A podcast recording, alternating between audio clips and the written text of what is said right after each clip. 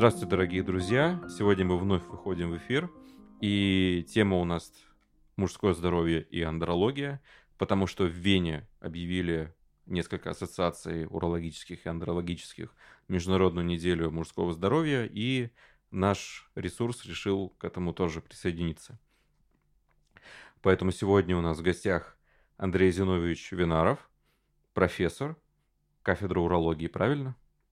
Ну, не совсем. Не совсем. Теперь у нас уже нет кафедры, у нас теперь называется Институт урологии и репродуктивного здоровья человека. Сеченовского университета. Сеченовского университета. Вот. И веду этот эфир я, Сергей Ткачев, врач-исследователь. Андрей Зинович, по традиции, когда мы ведем наши беседы, мы спрашиваем у гостей несколько слов о себе и о том, как они попали в профессию. Можете рассказать? Кратко. Конечно.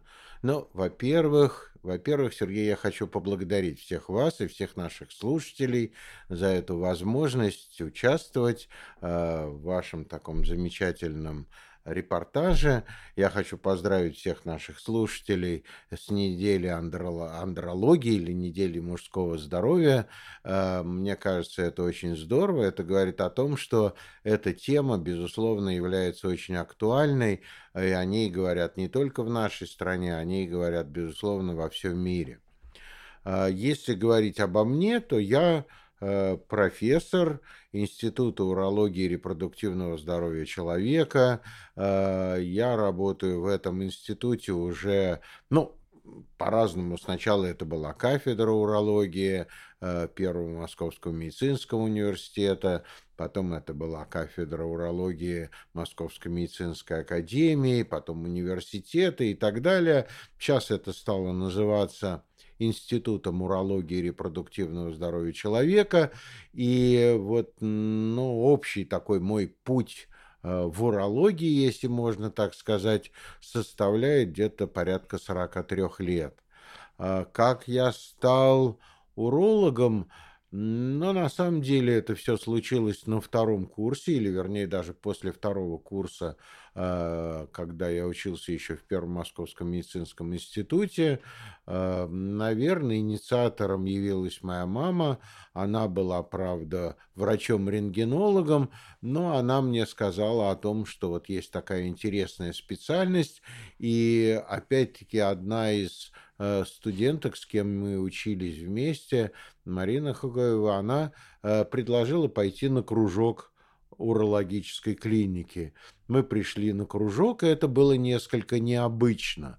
Необычно потому, что ну, урология – та дисциплина, которая преподается на четвертом курсе, а мы были всего еще студентами, ну, будем говорить, второго курса, и это вызвало много вопросов, почему, зачем и как можно наш ресурс использовать в этой ситуации. И э, Евгения Лазаревна Вальпян, которая руководила в то время кружком, она сообщила об этом руководителю клиники Юрию Антоновичу Пытелю. Это один из, наверное, наших выдающихся урологов и исследователей, преподавателей, ученых. А, и э, Юрий Антонович очень заинтересовался тем, что пришли студенты второго курса. Он нас пригласил к себе с Мариной. А, была такая проведена беседа о наших планах, о наших возможностях. Он дал некие научные рекомендации а, и задания.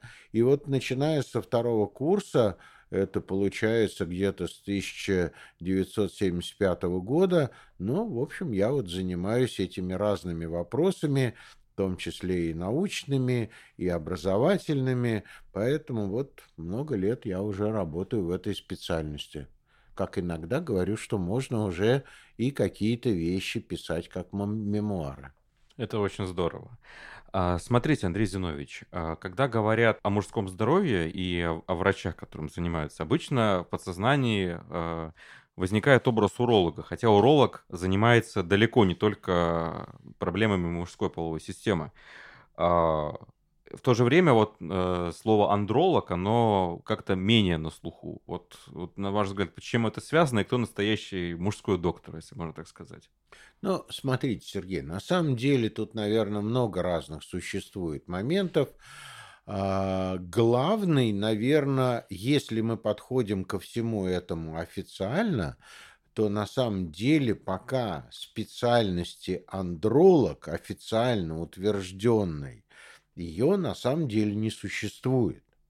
То есть есть профессия уролог, правда тут надо оговориться, что в детской практике педиатрии сейчас существует профессия андролог-уролог детский. Вот у педиатров, у детских врачей, у них существует вот такая профессия детский уролог-андролог.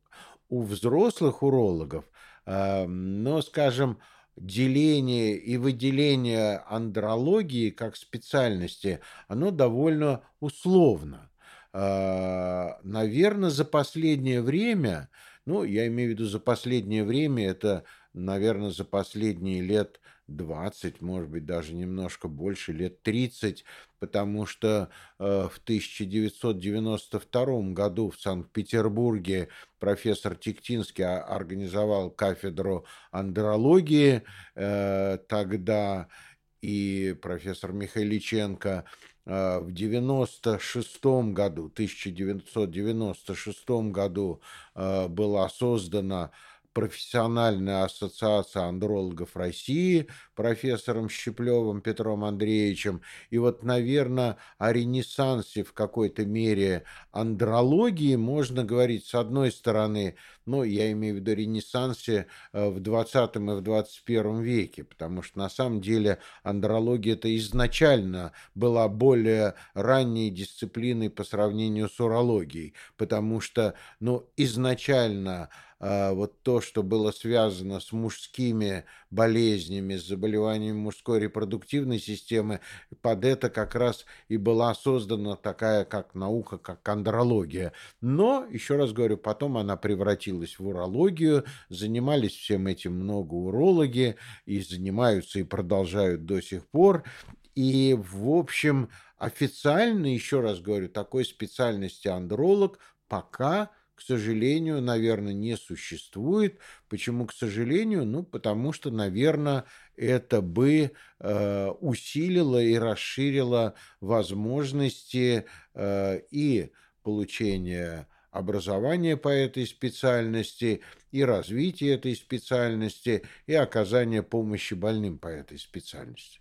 Но при всем при этом у нас достаточно широко, достаточно много представлено э, врачей, которые себя называют, которые работают как андрологи. Урологи, андрологи или просто андрологи. Но если говорить о том, что такое андрология, то андрология – это некая часть урологии. В любом случае мы можем говорить о том, что это часть урологии это, ну, в какой-то мере не, не самостоятельная, как я еще раз говорю, дисциплина. А, та часть, которая занимается в первую очередь, ну, будем говорить, состоянием органов репродуктивной э, системы у мужчин. Э, то есть урология значительно шире. Во-первых, урология касается не только мужчин, понятно, но и женщин. Урология касается не только заболеваний репродуктивной системы, но и предположим, заболеваний почек, э, заболеваний э, верхних мочевых путей, заболеваний мочевого пузыря – андрология все-таки сосредоточена больше на органах репродуктивной системы.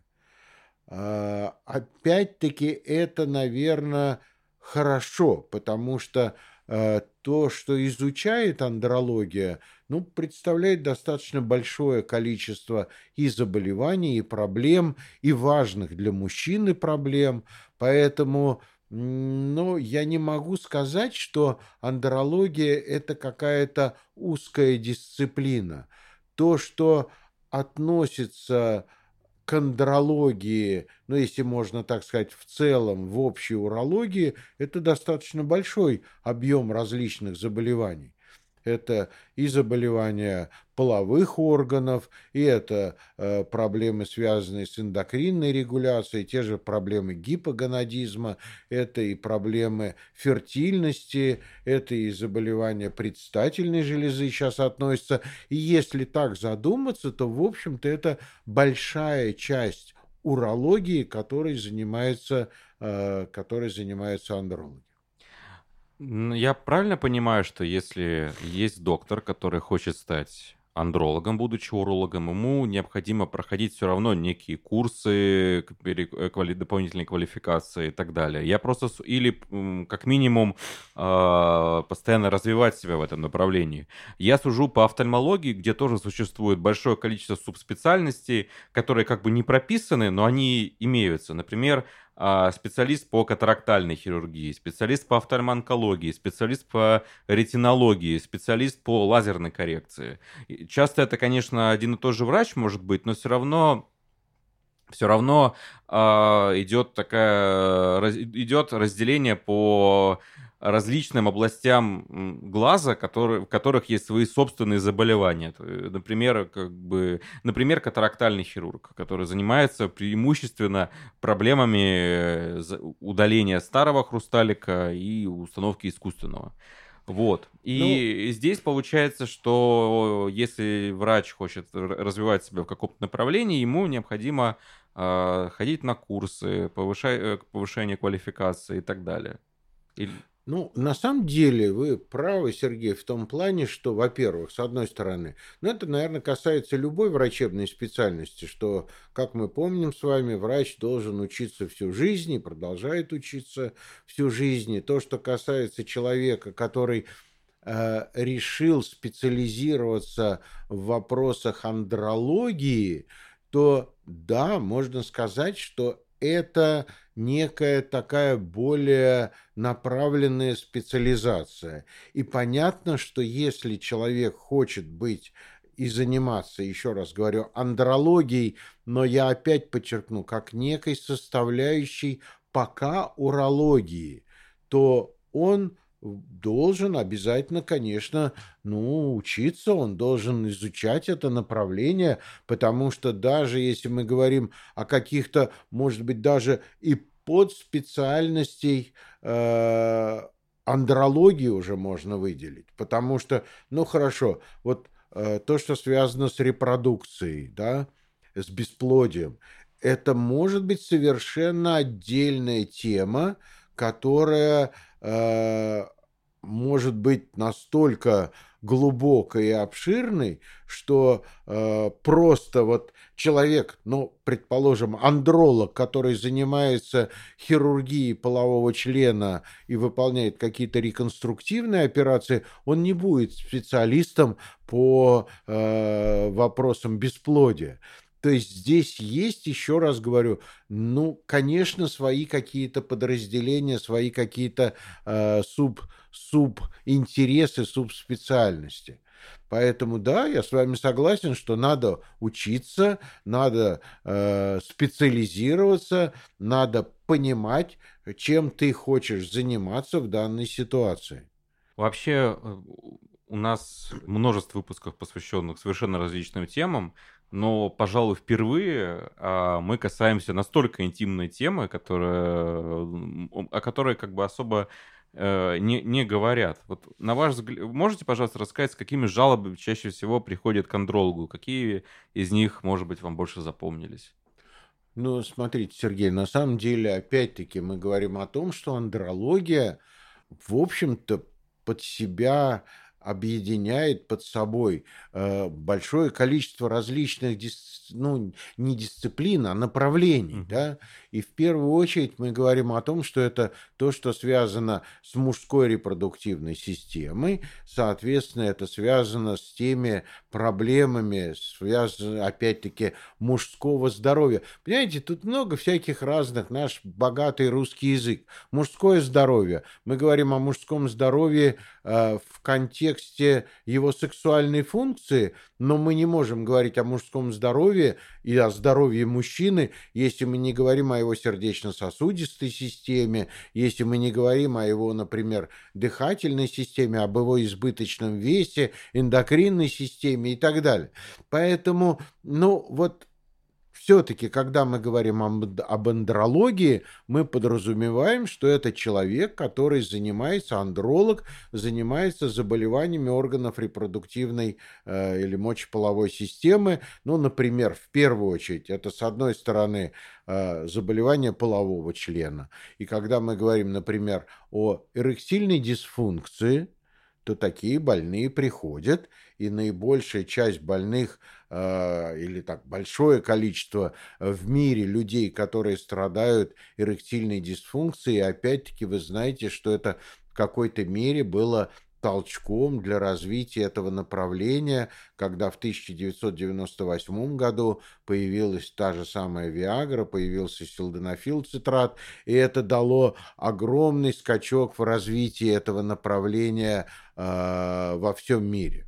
Опять-таки мы сейчас говорим о том, что есть много мужчин, у которых проблема не столько связана с эрекцией, сколько связана с э, ранним так называемым, ну раньше это называли преждевременным, ранним семяизвержением.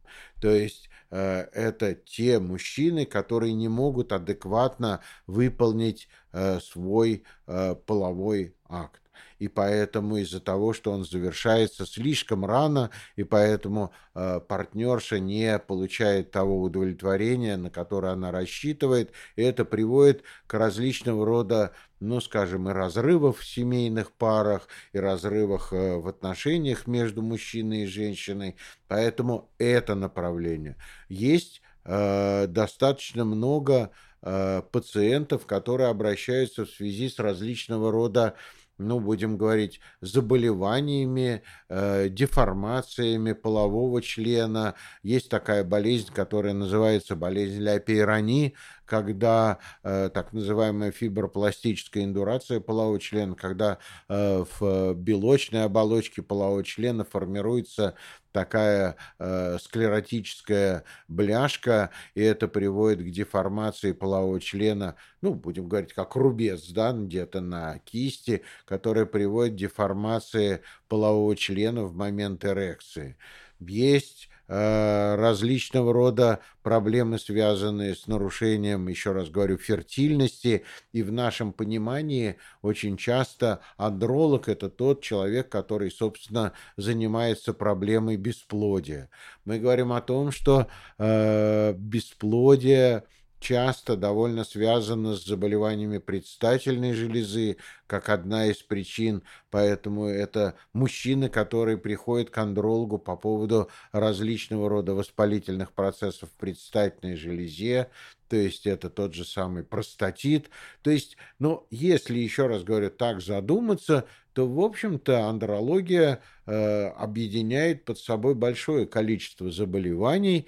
И в первую очередь, наверное, это касается проблем, связанных с бесплодием, это проблемы, связанные с эректильной функцией, проблемы, связанные с семяизвержением. Сюда же мы опять можем э, отнести проблемы, связанные с с гипогонадизмом. Это отдельная, в общем-то, тема на стыке, наверное, эндокринологии и андрологии, когда мы говорим о том, что, да, снижение уровня тестостерона у мужчин – это э, не только его либидо, не только его влечение. Есть больные, которые приходят и говорят о том, что да, вот они, там, скажем, э, заметили снижение влечения, скажем, к женской половине, но и к сексуальной жизни. Но ведь это не только снижение такого сексуального влечения. Мы говорим о том, что э, уровень тестостерона – это мышечный тонус, это мышечная масса,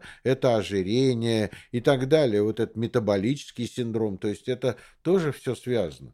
Поэтому, ну, мне немножко сложно сказать, с какой конкретно жалобой. Я бы вот по направлениям, наверное, выделил вот то, о чем я сказал. Я бы хотел остановиться как раз а, на последнем а, пункте, который мы сказали, потому что тестостерон это важнейший гормон, ну, один из ключ... важнейших гормонов, а, определяющих физиологию мужчины и определяющий его по-настоящему мужское здоровье касательно вообще всех сфер его э, физиологии. У нас недавно вышел материал, посвященный тестостерону. Действительно, это один из ключевых гормонов, который определяет функцию всех его систем. А, в организме. В организме, мужчины. да. Я с вами абсолютно согласен, Сергей. Могу вам сказать, что, что ну, э, на мой взгляд, тестостерон это тот гормон, который, э, ну, будем говорить, делает мужчину мужчиной, да, то есть поддерживает его умственное состояние, его физическое состояние, его э, когнитивные функции, его сон, его э, сексуальную функцию. Конечно, снижение уровня тестостерона имеет влияние вот на различные факторы. Единственное, что я, наверное, я очень, так скажем, уважительно отношусь к этой проблеме и считаю, что э, мы должны больше изучать ее и понимать, что с возрастом уровень тестостерона снижается. Это один из моментов, который приводит, наверное, или лежит или участвует, скажем, в проблемах старения мужского организма, безусловно. Но здесь мы должны, наверное, очень, э, ну, будем говорить, взвешенно подходить к этой категории пациентов. Это не просто так, давайте всем подряд, мужчинам, у которых, скажем, перевалило за 40, а мы знаем, что после 40 лет уровень тестостерона начинает снижаться, вот давайте всем этим мужчинам будем давать препараты тестостерона. Это не так. Другой вопрос, что если у человека есть жалобы, о которых мы говорили, это снижение, например, либидо, снижение общего тонуса, снижение э, мышечной массы, ухудшение настроения. То есть вот контроль за уровнем тестостерона, наверное, является очень важным. Более того, мы с вами знаем, что, например, на уровень тестостерона могут оказывать влияние различные факторы. Ну, например, стрессы, а их в нашей жизни полно различных, мы понимаем, что какие-то заболевания, они тоже приводят к снижению уровня тестостерона, э, ожирение, э, снижение подвижности, снижение, ну, так скажем, физической активности. Поэтому контроль уровня тестостерона, причем может быть контроль динамический на протяжении какого-то времени, может быть, нескольких лет, потому что, ну, предположим, вот ко мне пришел пациент, я смотрю у него, а у него уровень тестостерона нормальный. Ну, укладываются вот эти референсные значения. Но ведь вопрос в другом. А какой у него был тестостерон пять лет назад? Мы этого не знаем. Поэтому нам не с чем сравнивать. У него он сейчас вроде бы как укладывается в референсное значение, но пять лет назад он у него был там в три раза выше, и он тогда чувствовал себя нормально. А сейчас он себя чувствует уже хуже. Поэтому к этому, мне кажется, нужно подходить очень взвешенно. Этого не надо бояться, потому что, в общем-то, сейчас все те исследования, которые были проведены за эти годы, говорят о том, что терапия препаратами тестостерона, она безопасна, но надо понимать, для чего ты это делаешь. Опять-таки, ну, скажем, как одна из ошибок. Вот э, считают, что больным с бесплодием обязательно необходимы препараты тестостерона. Это большая ошибка. Почему? Потому что применение препаратов тестостерона приводит к угнетению, собственно, продукции сперматозоидов и, наоборот, усилению вот этих вот проблем, связанных с фертильностью. Поэтому э, еще раз хочу сказать, если у человека есть проблемы, он должен обратиться к специалисту. Специалист должен оценить уровень его тестостерона лучше в динамике. Я никогда не спешу сразу больному назначать препараты тестостерона, но, опять-таки, все зависит от ситуации, да. Это человек, у которого там гипогонадизм существует много лет, одна история. Это человек, который к вам пришел первый раз, у него есть жалобы, вы сделали анализ, и у него уровень тестостерона, ну, скажем, на нижней границе нормы. Может быть, лучше этого пациента отправить в спортивный зал, может быть, его попробовать э, настроить на какой-то позитивный лад с точки зрения, э, ну, скажем, мотиваций и отсутствия стрессов, потому что у многих больных за счет изменения образа жизни исключение, скажем, там, алкоголя, курения, вот эти вот факторы, а это может приводить к нормализации э, и уровня тестостерона, ну и мужских вот этих всяких функций.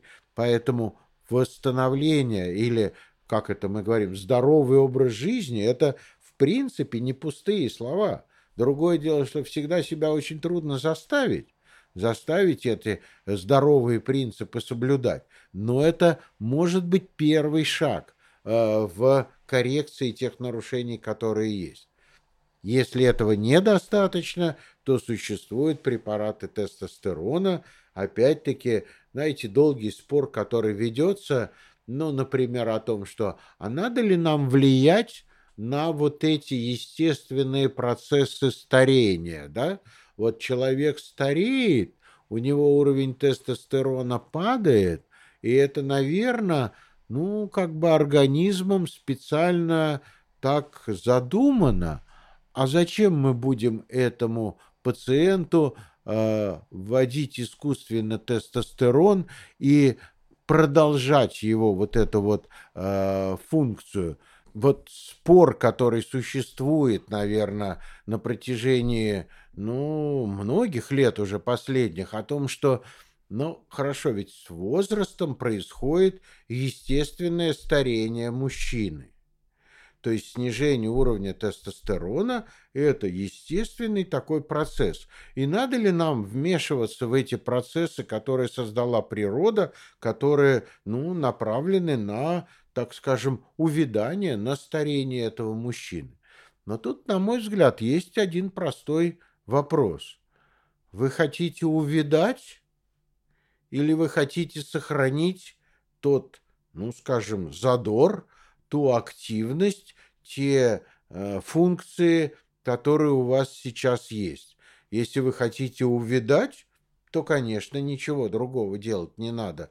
Потихоньку просто это будет происходить. Но если вы не хотите и хотите как можно дольше сохранить вот эти свои функции, то, наверное, это, ну, та же самая гормональная заместительная терапия. Причем интересно, что ведь у женщин вот эта проблема гормональной заместительной терапии, она ну, как бы давно, давно известно, применяется. Гинекологи, эндокринологи применяют э, различного рода препараты для гормональной заместительной терапии у женщин.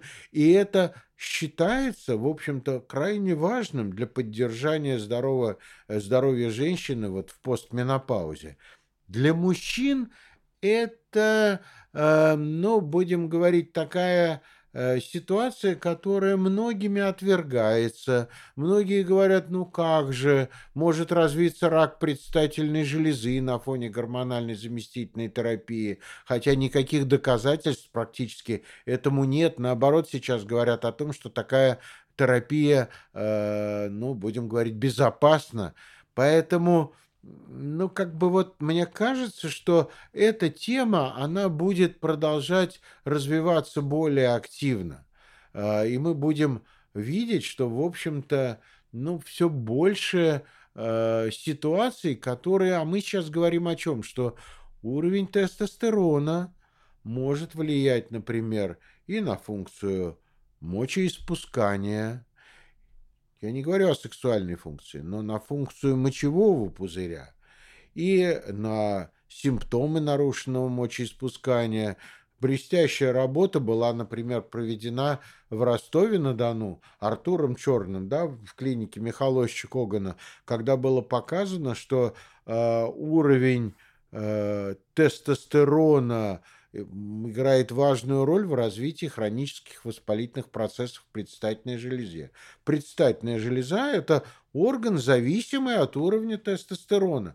И поэтому, чем ниже уровень тестостерона, тем больше вероятность э, заболеваний предстательной железы. Опять-таки, тем более выражена, э, ну, будем говорить, э, глубина этих изменений, выраженность этих изменений, тем хуже они поддаются этой терапии, э, эти процессы в предстательной железе. Поэтому это играет важную роль и для этой категории больных.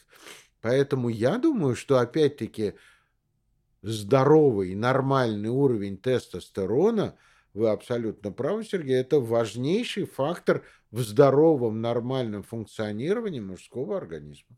Понимаете, почему я начал именно с этой темы? Дело в том, что, согласно исследованиям, этот уровень тестостерона катастрофическими темпами падает. И это касается как западных стран, так и России в том числе. Это, то есть, мировая проблема, мы из ее не, не избежали. Мне вот хочется понять, э, с чем это может быть связано, и как это можно человеку предотвратить, и как э, восстановить свой уровень тестостерона. Я не говорю сейчас про гормонально-заместительную терапию, я имею в виду про модифи... Э, я имею в виду модификацию образа жизни, скорее. Ну, смотрите, на самом деле, я думаю, что это процессы, которые, безусловно, неотвратимы, с одной стороны. С другой стороны, мы ведь понимаем с вами, что вот э, та жизнь, те стрессы, те нагрузки, то, что происходит, э, ну, скажем, в бизнесе, в жизни, проблемы нашей жизни, они, ну, как бы отрицательно сказываются на уровне тестостерона. Тестостерон позволяет вот как бы гореть мужскому такому организму, но ведь вот эти вот возможности сгорания, они не, безраз... не безграничны. Поэтому, знаете как, вредно курить? Вредно. Но, опять-таки, как много людей продолжают это делать, и как много людей услышат нас сейчас с вами, и после этого решат, что нет, слушайте, я понял, я брошу курить. Точно так же, как мы говорим о здоровом питании, и мы говорим о том, что, ну, в какой-то мере фастфуд – это не самый лучший вариант, в общем-то, питания, тот, который существует, ну, будем говорить, в нашей стране, да, когда мы говорим о тех же самых легко усвояемых углеводах, это не самый хороший, ведь мы сейчас понимаем, что, например, подкожно-жировая ну, даже не подкожно-жировая клетчатка, а внутренний жир, тот самый, который есть там э, в брюшной полости, это гормонально активный орган, который выделяет различные гормоны, которые опять-таки влияют и снижают уровень тестостерона и повышают уровень э, эстрогенов. И мы опять говорим о том, что у нас увеличивается количество людей, которые страдают абдоминальным ожирением. С чем это может быть связано? Опять-таки с нашим образом жизни. Человек приходит домой на ночь, наедается и ложится там смотреть телевизор или что-то. Поэтому, мне кажется, здесь очень важную роль играет, безусловно, образ жизни. С другой стороны, наверное, важную роль играют, ну, скажем, ну, еще раз говорю, стрессы, которые нас окружают, наверное, те, э, возможно, технические э, факторы, которые, ну, скажем, в нашей повседневной жизни существуют. Вы знаете, я, например, никогда не задумывался ну, предположим, о том, что вот мы летаем в самолете, как бы на нас действует какое-то ионизирующее излучение. Когда-то я услышал от одного профессора такую ну, фразу, сравнение. Вот, например, компьютерная томография. И что люди отказываются от компьютерной томографии. Почему? Потому что это какая-то лучевая нагрузка. Но опять-таки прозвучало так, что а вот дальний перелет в самолете – это практически может быть такая же лучевая нагрузка. А если я летаю много, может быть, а кто это контролировал? И кто это проверял у людей, которые много летают? Ну и дальше, наверное, есть много факторов, которые нас, я еще раз хочу сказать, там та же микроволновая энергия, те же радиоволны, э, как они влияют на наши, на наши, так скажем, возможности. Поэтому, ну, я думаю, что еще раз говорю, что Э, как этого можно избежать? Наверное, это все-таки тот самый пресловутый здоровый образ жизни и здоровое питание, э, которое мы должны были бы соблюдать. Другое дело, что это так сложно заставить себя пойти в спортзал, заставить себя заниматься спортом, заставить себя где-то не есть на ночь, заставить себя бросить курить, э, не пить Э, большое количество алкоголя, скажем так.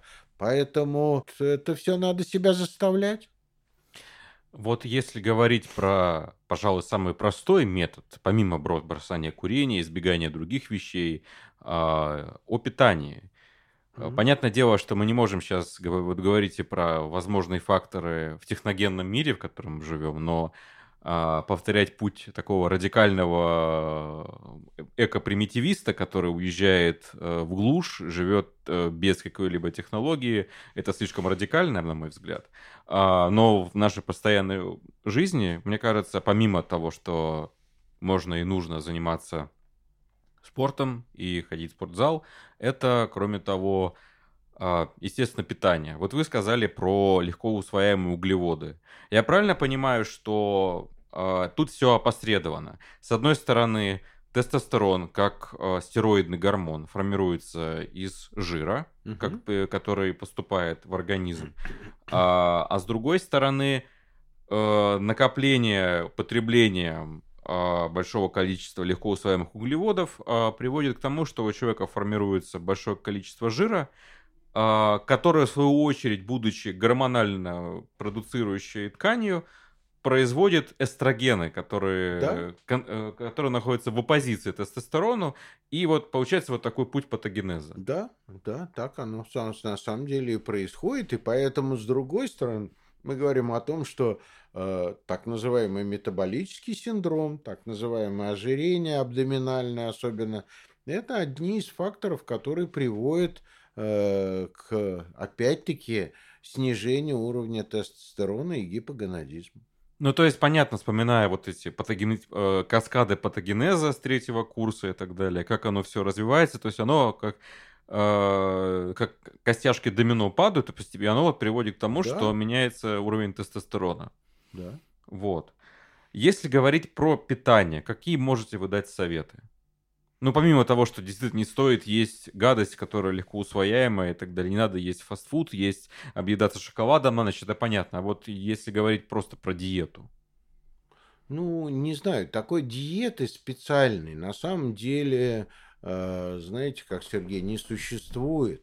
Э, мы говорим о том, что, наверное, но э, это должно быть разнообразное питание. Мне кажется, здесь важно все-таки, опять-таки мы говорим о овощах и фруктах, мы говорим о каком-то разнообразном питании. Мне кажется, здесь скорее мы должны говорить о том, что не надо есть на ночь, не надо э, есть большие какие-то количества. Лучше это должно быть питание, которое будет частое и дробное, чем это будут какие-то вот такие приемы пищи э, редкие и в больших количествах. Каких-то специальных лека... Э, каких-то специальных продуктов, знаете, которые, ну, там, повышали бы, повышали бы уровень тестостерона, ну, на самом деле, я не знаю, они ни, ни, никаких, никаких специальных вот здесь рекомендаций, наверное, я, честно говоря, дать не могу. Это просто разнообразное питание. И самое главное, это э, отсутствие, э, ну, еще раз говорю, э, приема большого количества э, углеводов и контроль за объемом принимаемой пищи. для того, чтобы опять-таки уменьшить количество абдоминального жира. Вот эта часть, она является в этом звене патогенеза, она является важной. Я понял. Спасибо большое. А тестостерон является гормоном, который в том числе выполняет онкопротективную функцию у мужчины. И параллельно с этим отмечается, помимо того, что падает уровень тестостерона, э, растет в мире заболеваемость э, раком предстательной железы и другими заболеваниями, связанными с э, мужской половой системой и именно такие, именно онкологическими заболеваниями. Рак простаты это очень э, опасная вещь, и многих она беспокоит. Э, вот хочется немножко вот услышать ваше мнение. На ваш взгляд, стало ли таких случаев больше в последнее время? Ну, на самом деле, количество больных э, раком предстательной железы ежегодно увеличивается. Это проблема, которая существует во всем мире. Рак предстательной железы находится на первом месте у мужчин как причина смерти. А в Европе рак предстательной железы находится на втором месте после рака легкого. Но а, и поэтому количество таких больных а, растет. Другое дело, что здесь, на мой взгляд, есть очень много превходящих моментов и превходящих факторов, Сергей, понимаете? Во-первых, улучшается диагностика. Во-вторых, Э, ну, улучшаются возможности, э, так скажем, э, выполнения инструментальных методов, биопсии предстательной железы, ультразвуковой диагностики, магнитно-резонансной томографии. То есть мы получаем возможность выявления больных раком предстательной железы на более ранних этапах. Я не готов комментировать вот ваши слова насчет того, что тестостерон обладает онкопротективным действием. На самом деле, вот я бы, наверное, сказал все-таки пока более осторожно. Угу. Мы говорим все-таки о том, что да, тестостерон важен для организма мужчины, для того, чтобы сохранять а, ну, давайте назовем, здоровье мужчины на каком-то вот а, уровне. А, каких-то доказательств о том, что тестостерон является онкопротектором в организме мужчины и онкопротектором в отношении рака предстательной железы, я бы сказал, что таких доказательств немного. Есть такие исследования, есть такие, например, данные, которые говорят о том, что среди больных, у которых, среди мужчин, у которых был низкий уровень тестостерона, у них было больше рака предстательной железы, у них было больше э, ну, скажем, злых раков предстательной железы. Да, такая такие данные существуют, но опять-таки вот сказать, что, знаете, есть точно информация о том, что те, кто, предположим, получают препараты тестостерона, и это является профилактикой развития и возникновения рака предстательной железы, ну, на мой взгляд, пока таких данных недостаточно. Понял. Другое дело, что мы можем сказать, наверное, о том, что вот э, ведь одна из позиций лечения больных раком предстательной железы – это гормональная терапия. Гормональная терапия, направленная на кастрацию, на снижение уровня тестостерона. И вот тут возникает вопрос, что как же так? С одной стороны, мы говорим о том, что уровень тестостерона падает, количество больных раком предстательной железы растет, а с другой стороны, мы говорим о том, что э, как один из вариантов лечения это должна быть кастрация, то есть еще большее снижение уровня тестостерона. На мой взгляд, здесь есть одно, ну не то что противоречие, а вот оно должно быть э, нами услышано и понято. Наверное, вы правы в том, что э, сохранение уровня тестостерона в организме мужчины, еще раз говорю, позволяет поддерживать здоровье мужского организма на ну, таком на правильном мужском здоровом уровне. Когда у человека развился рак предстательной железы, когда у человека есть рак предстательной железы, а это на самом деле является одним из противопоказаний к назначению препаратов тестостерона. Вот этим больным назначение препаратов тестостерона может быть неким фактором, ну как вам сказать, это как дрова, которые подбрасывают в топку для того, чтобы, ну, скажем, усилить вот эти вот процессы и клеточной пролиферации, и мутации клеток, и роста раковой опухоли. То есть вот на более поздних этапах кастрация, безусловно, является важным фактором в лечении этих больных. Почему? Потому что мы снижаем уровень тестостерона, мы сдерживаем процессы прогрессии рака предстательной железы на этапах, когда уже рак предстательной железы развился. Это, я думаю, сомнений не вызывает. А вот вопрос, являются ли препараты тестостерона и гормональная заместительная терапия у мужчин, является ли это некой профилактикой, то есть мы должны с вами сейчас понимать, что всякий мужчина, который сейчас придет там ко мне, к вам, я его попрошу сделать уровень тестостерона, он у него окажется снижен, и я этому пациенту скажу, знаете, давайте вот я вам начну гормональную заместительную терапию, это будет профилактикой развития рака предстательной железы. У меня таких доказательств нет. Это слишком, мне кажется, рискованно. Это может быть не рискованно, но просто мы живем в доказательную медицину, век доказательной медицины. Поэтому, еще раз говорю, есть определенные э, моменты. Ну, например, э, есть такие исследования, которые говорили, что если назначить препараты тестостерона больному, у которого есть признаки гипогонадизма, и ему нужно назначить препараты тестостерона, и у него есть, например, предрак, то вот мы говорим о безопасности, то назначение препаратов тестостерона не приводило к тому, что у этих больных развивался рак.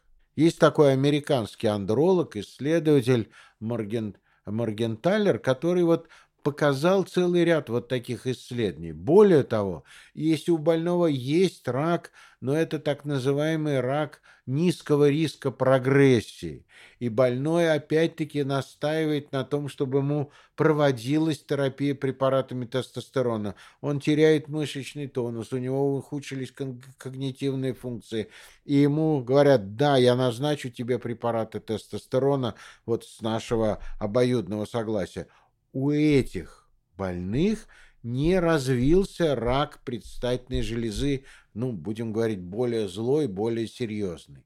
То есть вот, пожалуй, о безопасности гормональной терапии препаратами тестостерона у больных, даже у которых, ну, скажем, есть аденома предстательной железы, может быть, даже есть какие-то, ну, так называемый рак низкого риска прогрессии, наверное, мы можем говорить, но при наличии показаний к этой гормональной заместительной терапии препаратами тестостерона.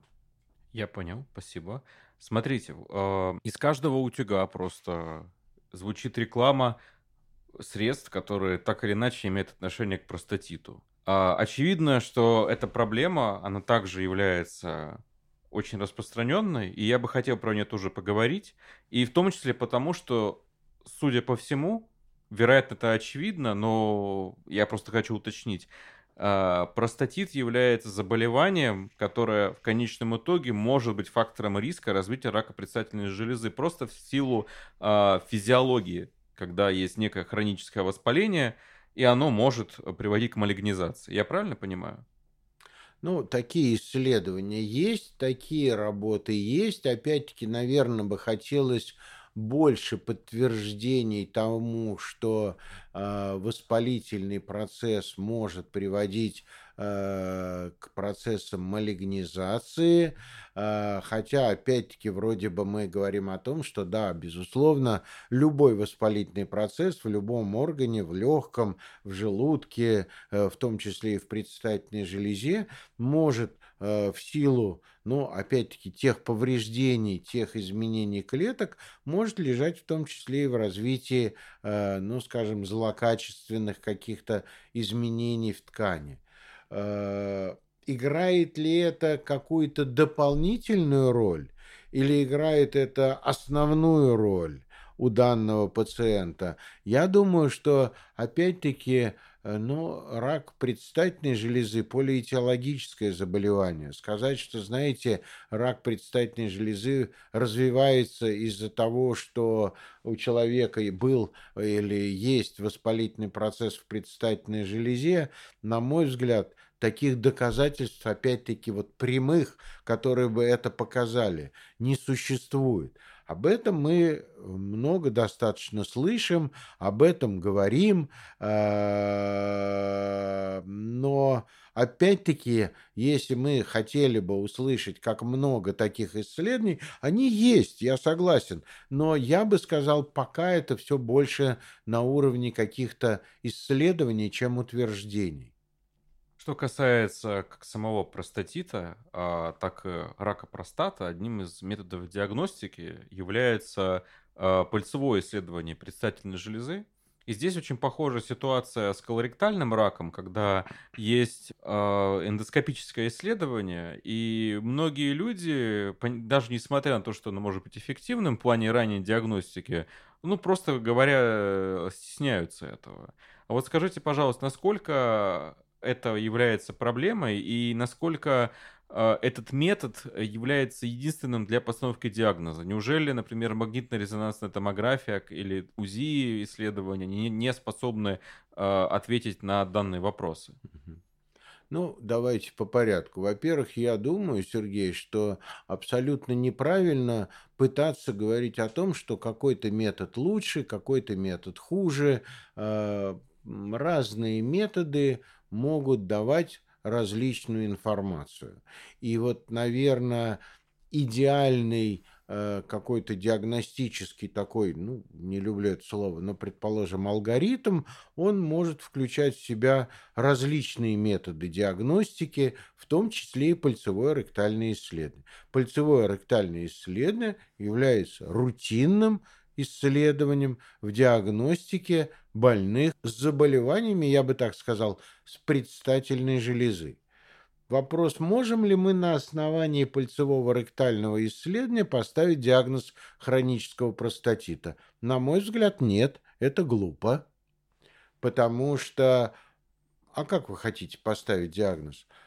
Оценив болезненность, но одному больному нравится пальцевое ректальное исследование, другому не нравится. У одного один порог чувствительности, у другого чувствительность другая. То есть это субъективный такой момент. А я одному больному нажал посильнее, другому послабее, и один ойкнул, громче, другой ойкнул тише. Поэтому это не современная диагностика. И на самом деле это не метод диагностики ну, скажем, э, простатита. Но это одно из исследований, которое желательно делать всем больным, у которых мы исследуем предстательную железу. Может ли, предположим, магнитно-резонансная томография заменить пальцевое ректальное исследование? Ну, с точки зрения оценки объема предстательной железы, магнитно-резонансная томография более точная, наверное с точки зрения э, оценки болезненности, то, безусловно, вы с помощью магнитно-резонансной томографии не сможете оценить, болезненная предстательная железа у этого пациента или нет.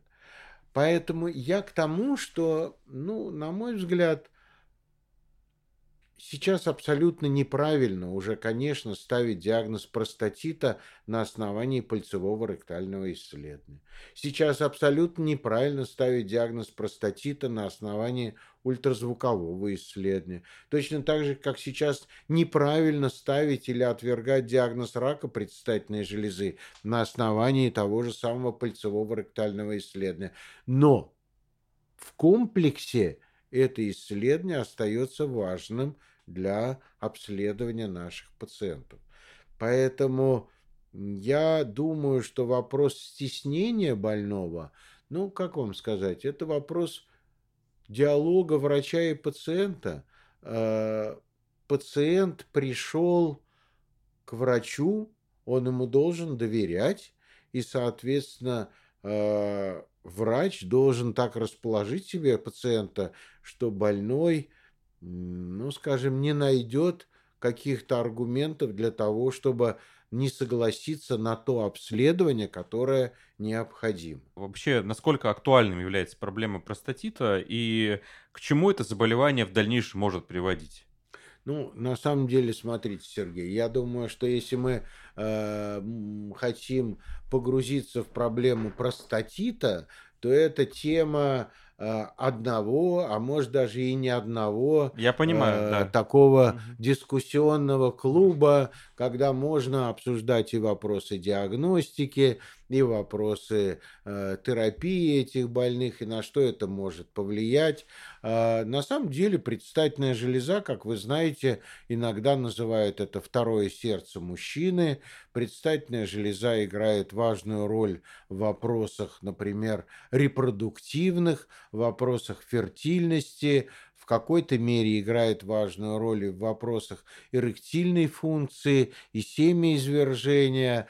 А, поэтому при развитии различных воспалительных процессов в предстательной железе могут страдать все вот эти, ну, будем говорить, мужские функции. То есть ухудшится мочеиспускание, ухудшится сексуальная активность, потому что у мужчины там дискомфорт, потому что у мужчины там проблемы, потому что у мужчины не до каких-то сексуальных функций, когда у него там не все в порядке. Ну а плюс к этому секрет предстательной железы играет важную роль в качестве эякулята, и это важный момент, и поэтому э, у людей, которые страдают простатитом, так как изменяется ну, сам состав эякулята, э, секрета предстательной железы, в том числе это отражается на составе эякулята, это в первую очередь влияет на как одна из причин развития нарушений фертильности.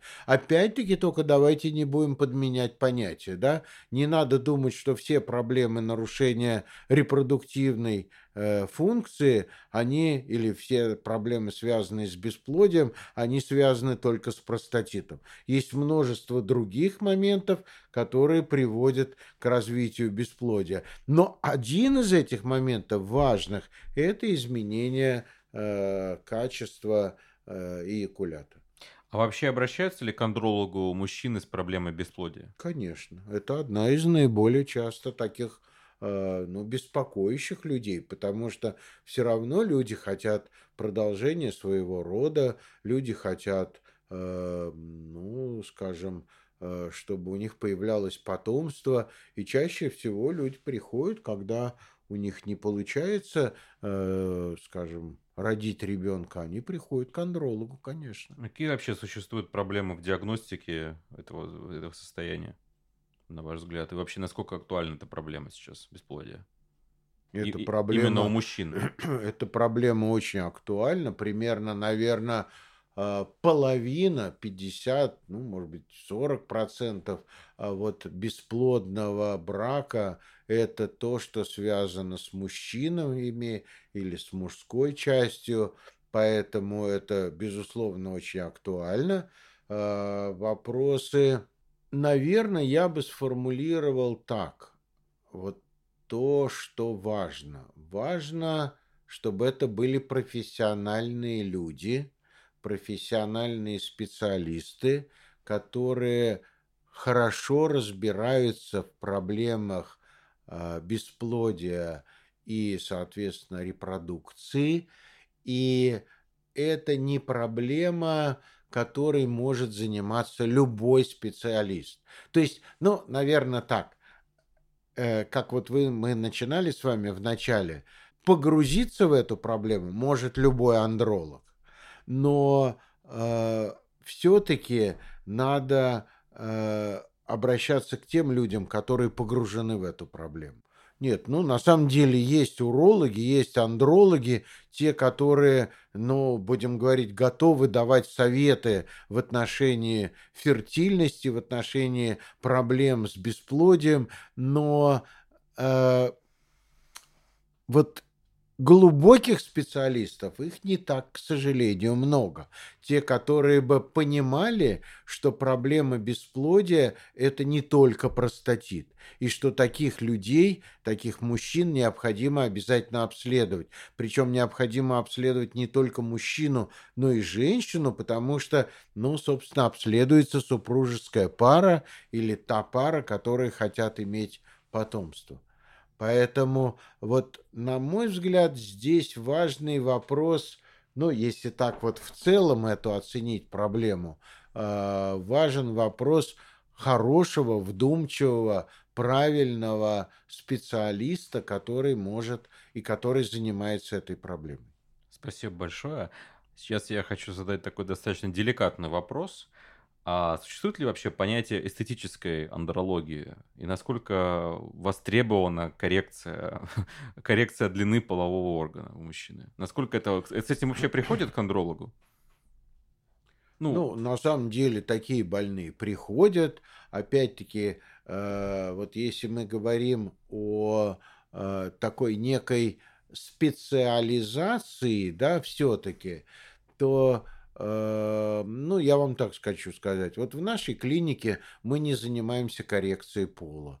И ну, для меня есть один только человек, это Рубен Татеосович Адамян, который занимается этими проблемами. И опять-таки человек, который в это погружен, человек, который этим профессионально владеет. А много ли таких больных? Ну, на мой взгляд, немного. Опять-таки, если мы это сравниваем с чем? Ну, предположим, с мочекабельной болезнью, э, гиперплазией предстательной железы, раком предстательной железы, циститом и так далее, и так далее. То есть таких больных может быть не так много, но такие больные есть, безусловно которых не устраивает длина полового члена, которых не устраивает может быть, диаметр полового члена, э, но тут есть э, целый ряд нюансов, наверное. Один из них, который, на мой взгляд, является важным, это, это было когда-то, в общем-то, высказано как некое обязательное э, положение. Такого больного обязательно должен смотреть психиатр, который может оценить, в общем-то, Э, адекватность вот запроса. Адекватность угу. этого, да, пожелания. Потому что и трагических случаев, опять-таки, в урологии достаточно было много, поэтому, ну, еще раз хочу сказать, это один из важных моментов. А, есть люди, которые, ну, опять, мы говорим о гармонии супружеской пары, да, здесь, э, скажем, у человека не обязательно, чтобы был гигантский половой член, чтобы он э, жил в гармонии со своей супругой. Это и те отношения, которые есть паре, и те отношения, как к этому подходит супруга и так далее. Поэтому такие больные есть. Есть операции, которые направлены на удлинение и на увеличение диаметра полового члена. Есть материалы, которые для этого используются. Но таких больных на самом деле не так много, наверное. А вот если говорить не, скажем так, эстетической составляющей, а именно реконструктивной хирургии, Можете пару слов сказать? Ну, вы имеете в виду реконструктивная хирургия? Ну, после травм, например, каких-то и других состояний. Ну, безусловно, таких больных больше, опять-таки, если мы говорим о болезни ляпирани, мы говорим о каких-то врожденных деформациях полового члена, мы говорим о каких-то э, аномалиях развития. Таких больных, безусловно, больше. Андрологи этим занимаются. Ну, если, наверное, таких специалистов больше, которые занимаются э, ну, вот такими операциями при э, реконструкции полового члена, и в нашей стране они достаточно, э, достаточно активно работают. Поэтому я не знаю, что вы от меня хотите услышать. Э, я имею в виду что? Что... Может быть, были интересные случаи какие-то в практике? Или вы не сталкивались с этим? Ну, дело все в том, что на самом деле каждый случай, наверное, можно сказать по-своему интересный с одной стороны. А, вот. А, смотря что мы имеем в виду как интересные случаи. Я еще раз говорю, одно из наиболее распространенных здесь изменений или страданий – это так называемая фибропластическая индурация полового члена или так называемая болезнь ля пейрони, когда а, возникает деформация полового члена. Есть множество каких-то, ну, как вам сказать, каких-то казуистических ситуаций, когда, например, ну, однажды один из хирургов сделал такой э, двойной половой член, если можно так сказать. Но для чего это было сделано, было непонятно. Поэтому э, вы правы насчет того, что, ну, скажем, эстетическая андрология, эстетическая хирургия полового члена, она должна быть направлена на то, чтобы максимально э, приблизиться к тому, что э, ну, на самом деле создано природой. Если вы сделаете очень длинный половой член, то с этим длинным половым членом, во-первых, он не будет э, достигать эрекции, с ним не, он, знаете, будет такой э, сильно гибкий, он будет там от ветра, может быть, качаться. И это не та история, которую, наверное, хотел пациент. Поэтому вопрос эстетики – это вопрос обсуждения с пациентом и понимания, что хочет этот пациент, и можете ли вы на самом деле э, этого, этого достичь и сделать. Все должно быть гармонично. Гармонично, да, да абсолютно. Вот смотрите, мы уже сейчас ближим, близимся к завершению нашего выпуска сегодня. Можете немножко рассказать о каких-то ну, существующих э, утверждениях или мифов э, в, в андрологии, в, в урологии, ну, такие, знаете, скорее больше бытовые, о том, опасно ли или не опасно держать горячий ноутбук на коленях, вредно ли сидеть на холодном, касательно вот подобного. Что вы можете сказать? Ну, на самом деле эти мифы, они в чем-то имеют под собой некое, ну, будем говорить, э, основание, э, но предположим, предположим, известно, что у работников горячих цехов, э, у металлургов, у столеваров, у поваров одна из проблем, которая бывает, это нарушение фертильности. То есть это бесплодие у них бывает чаще, и проблемы нарушения э, сперматогенеза бывают чаще, чем, например, у людей, э, ну, те исследования, которые были, чем у людей других специальностей.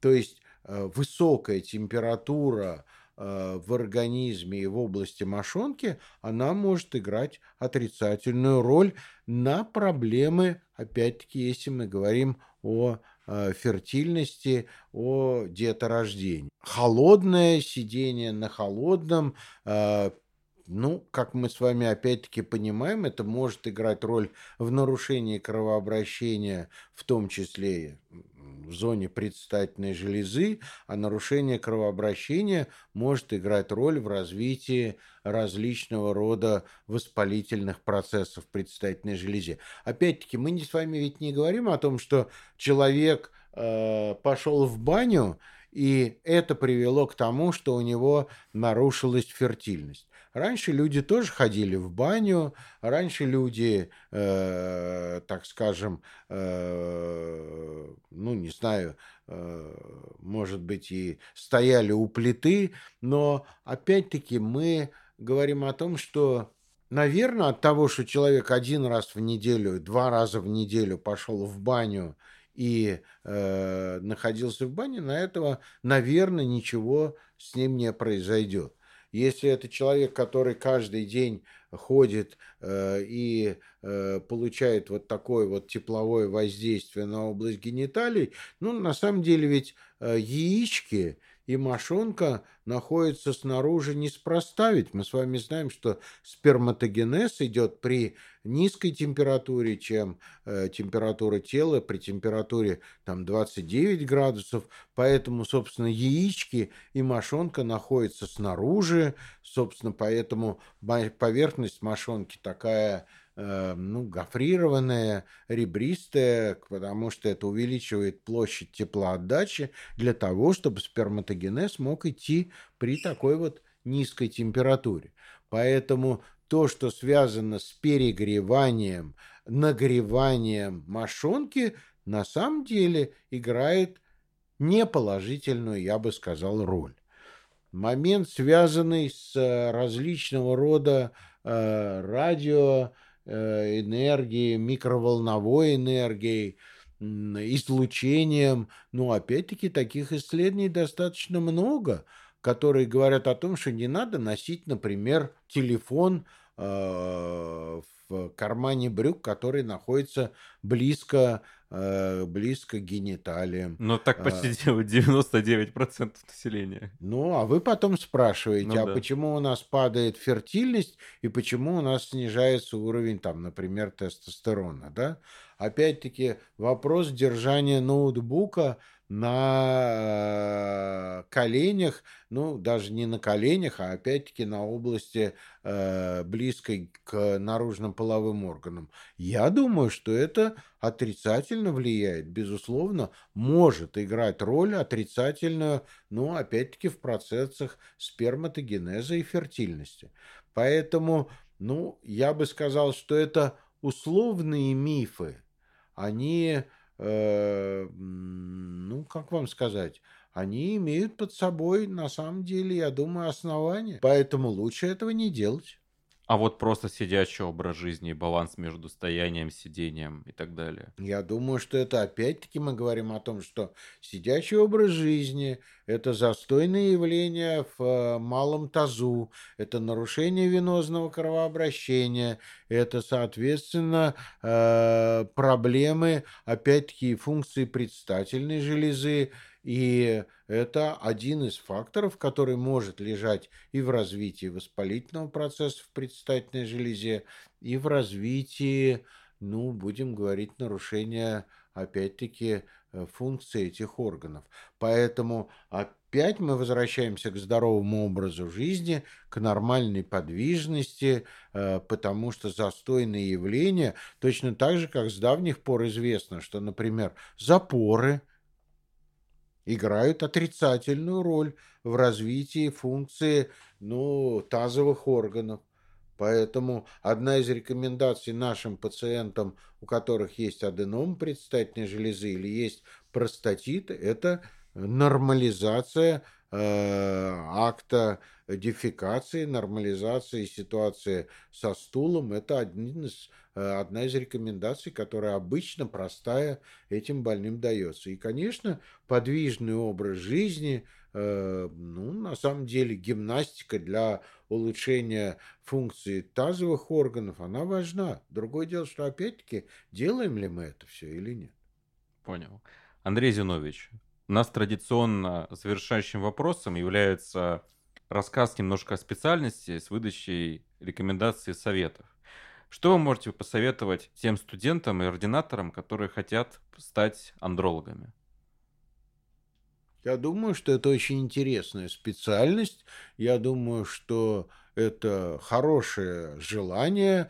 А, оно требует очень такого вдумчивого, интересного, а, так, наверное, совершенствования, опять-таки я бы сказал, что андрология такая очень умная специальность, которая, э, ну, скажем, э, требует знаний не только урологии, но обязательно эндокринологии, обязательно генетики, обязательно молекулярной медицины, обязательно молекулярной биологии, Поэтому вот это такая комплексная история, она очень интересна. Но опять-таки, если говорить о том, как стать андрологом, я думаю, что надо, безусловно, идти э, в ординатуру, специализацию по урологии, потому что ординатуры по андрологии, ну, насколько я знаю, не существует. Поэтому необходимо идти в специализацию по урологии, изучать урологию, потому что, еще раз хочу сказать, что андрология – это некая уже дальнейшая, более узкая специализация уролога. Но это очень интересная наука. Большое спасибо. Я я еще больше убедился, насколько это глубокая специальность, и в том числе сегодня я для себя много ценных советов э, подчеркнул, потому что я хочу вести здоровый образ жизни, я действительно в этом заинтересован, и я понимаю, насколько это важно является краеугольным камнем, который обеспечивает ну, буквально всю, всю свою всю жизнь человека, все его, все его со, полное дух, душевное состояние, и физическое и так далее. Абсолютно с вами согласен, и поэтому это очень важно, конечно. Хочется, знаете, достигать таких э, неких античных прямо идеалов, когда у тебя все, все, все в гармонии, развито, и все у тебя будет хорошо. Спасибо. Сегодня у нас в гостях был Андрей Зинович Винаров. Профессор э, Института урологии и репродуктивного здоровья человека Сеченовского университета. Эфир вел я, Сергей Ткачев. На сегодня все. До новых встреч. Спасибо большое. Спасибо, Сергей.